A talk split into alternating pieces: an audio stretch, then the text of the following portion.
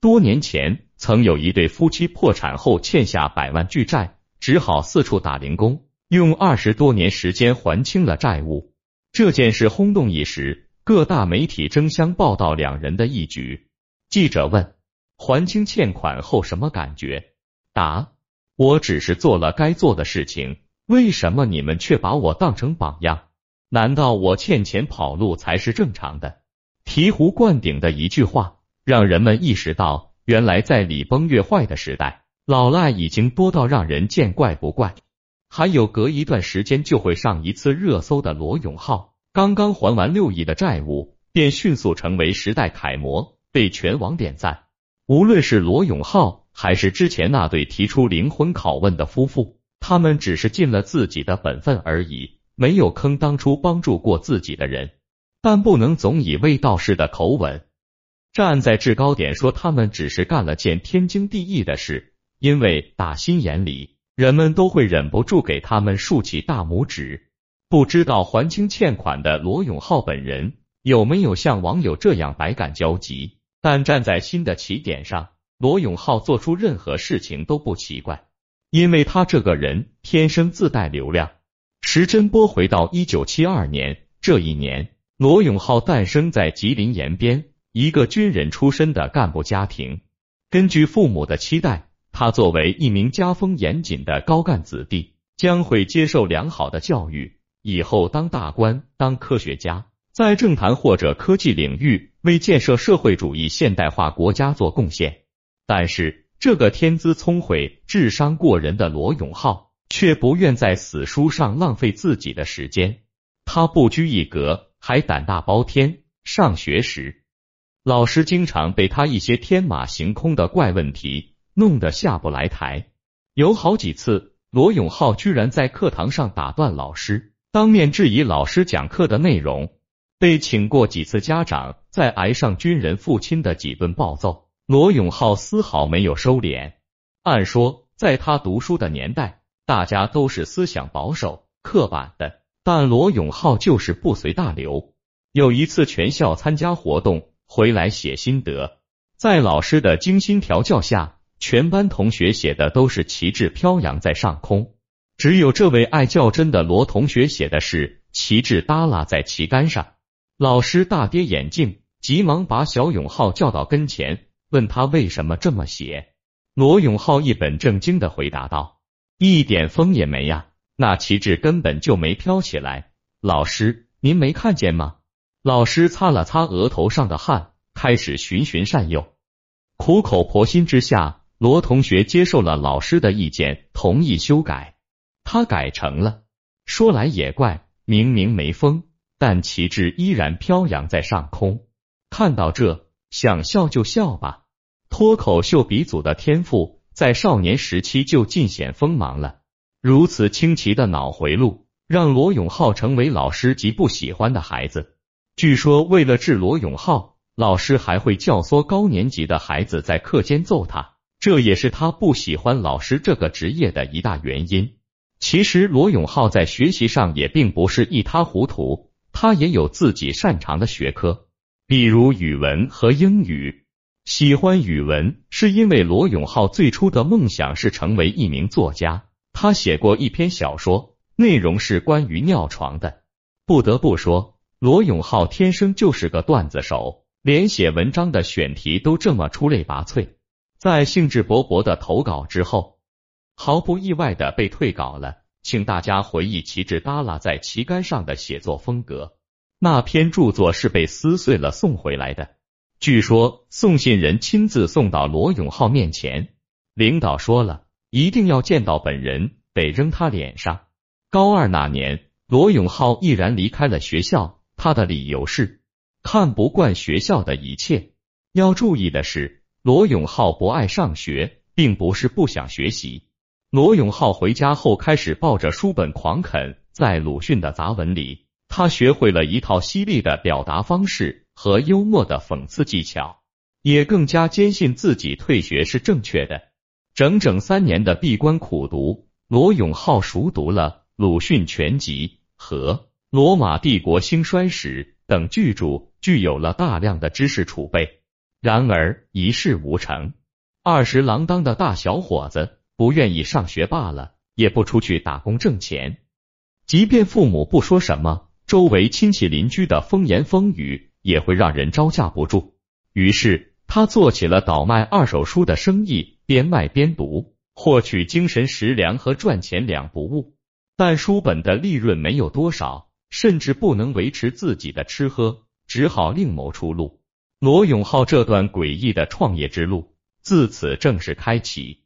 他去河边筛沙子，没有技术，也没有力气，干不了；去夜市摆摊卖烤串，还不够自己吃的，不干了；代理批发招商，干了不挣钱。他还想办法利用身处延边的边境优势。往韩国倒卖中国的土特产，折腾了半天，得到四个字的评语：穷困潦倒。他回望来时路，终于发现问题：庙太小了，区区延边怎能容得下我？于是罗永浩毅然上了前往天津的火车。孑然一身来到天津的罗永浩，并没有因为换个地方就有所改善，在大都市里，他依然是个其貌不扬的穷屌丝。有朋友建议你英语不错，要不去新东方当英语老师吧？罗永浩怒目而视，兄弟，三百六十行，我唯独不喜欢当老师。朋友，报酬丰厚哦。罗永浩可以一试。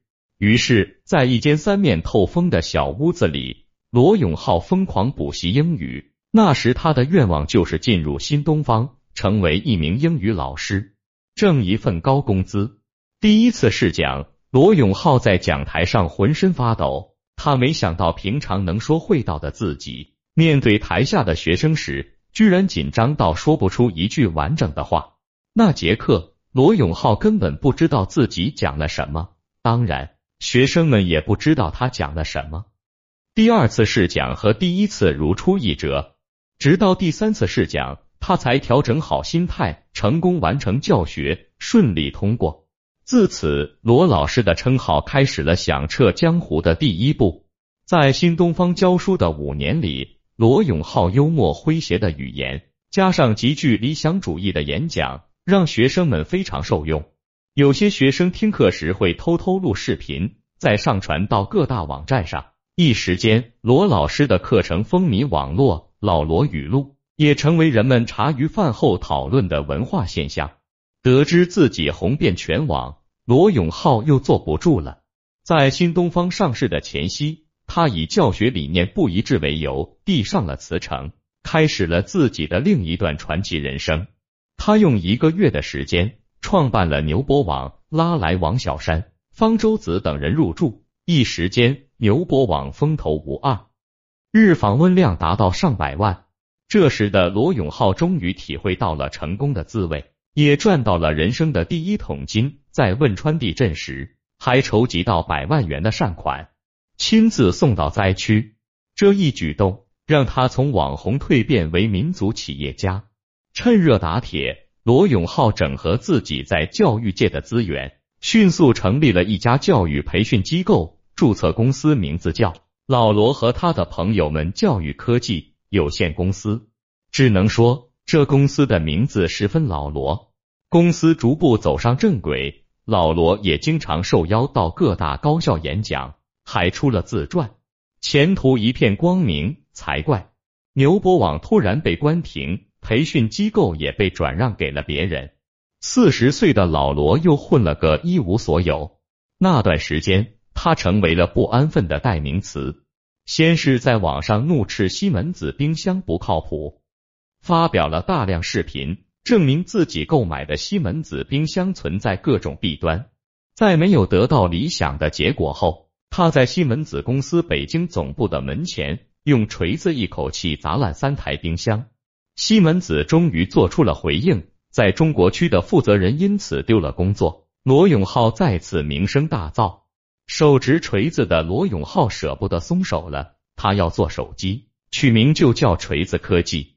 起初，罗永浩只是想和小米合作，他曾和雷军有过几次接触，只是接触过程中，他发现小雷做的是性价比，而他要的是精品，于是罗永浩正式成立锤子科技，并宣布先做系统再做手机。这一年是二零一二年，许多人认为罗永浩的锤子将会砸烂苹果，带国产手机走上巅峰。谁都没想过他会因锤子欠下上亿外债，久久不能翻身。锤子手机的结果大家都知道，当他出现边框碎裂、漏光等质量问题时，一向不肯服输的罗永浩也不得不出面道歉。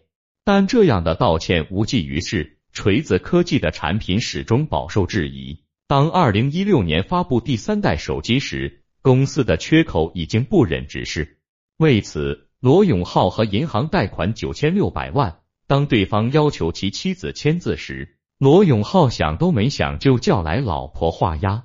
那段时间，他的心脏已经连续疼了三个月。他老婆问他：“你有没有想过，你万一有个好歹，我干什么才能把这笔钱给还上？”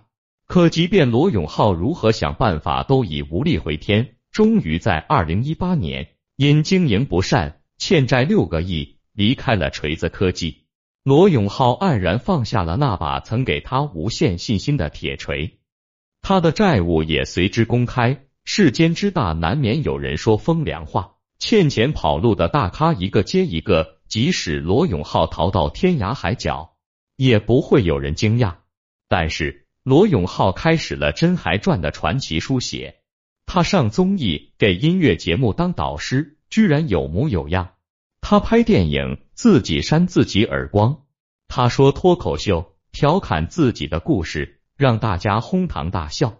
他说媳妇从新闻上看到自己的负债情况后，忧心忡忡的说：“要不咱们也去美国吧？”老罗说：“老婆最近有点忙，收购苹果的事过一段再说吧。”他还代言了游戏和二手车交易平台的广告，魔性的广告词让人们印象深刻。总之，欠债六亿的老罗，隔一段就会在屏幕上出现一次，仿佛是在告诉大家，老罗还在拼命挣钱还债，不会跑。这段时间的老罗，走到哪都会被人多看几眼，自带话题和流量。可以这么说，很多人不知道锤子手机，但几乎所有人都知道，有个欠巨款的老罗正在挣钱还债。时光的变迁总是不经意间体现。当你发现它在流逝时，可能已经经历了沧海桑田。二零二零年四月一日，在薇娅、李佳琦等带货大咖名声大噪后，老罗也钻进了直播带货的圈子。起初，老罗在直播间里大谈理想，结果买东西的人少之又少。在导播的提示下，他才赶紧把画风转到产品上。这时的老罗不再锋芒毕露。非要让旗子耷拉在旗杆上，而是为五斗米折腰而已。观众买主爱听什么，我就说什么。他就这么坚持着。在经历了质量不过关、销售额不高等翻车事件后，罗永浩没有放弃，靠自己的人格魅力和还钱的决心支撑着直播间。每次出问题，他都是低头道歉，然后继续卖货。细细想来。这不正是老罗一直以来的行为吗？敢于低头，但绝不认输。直播带货的老罗已经不再年轻，但是质疑之外，老罗没有停步不前。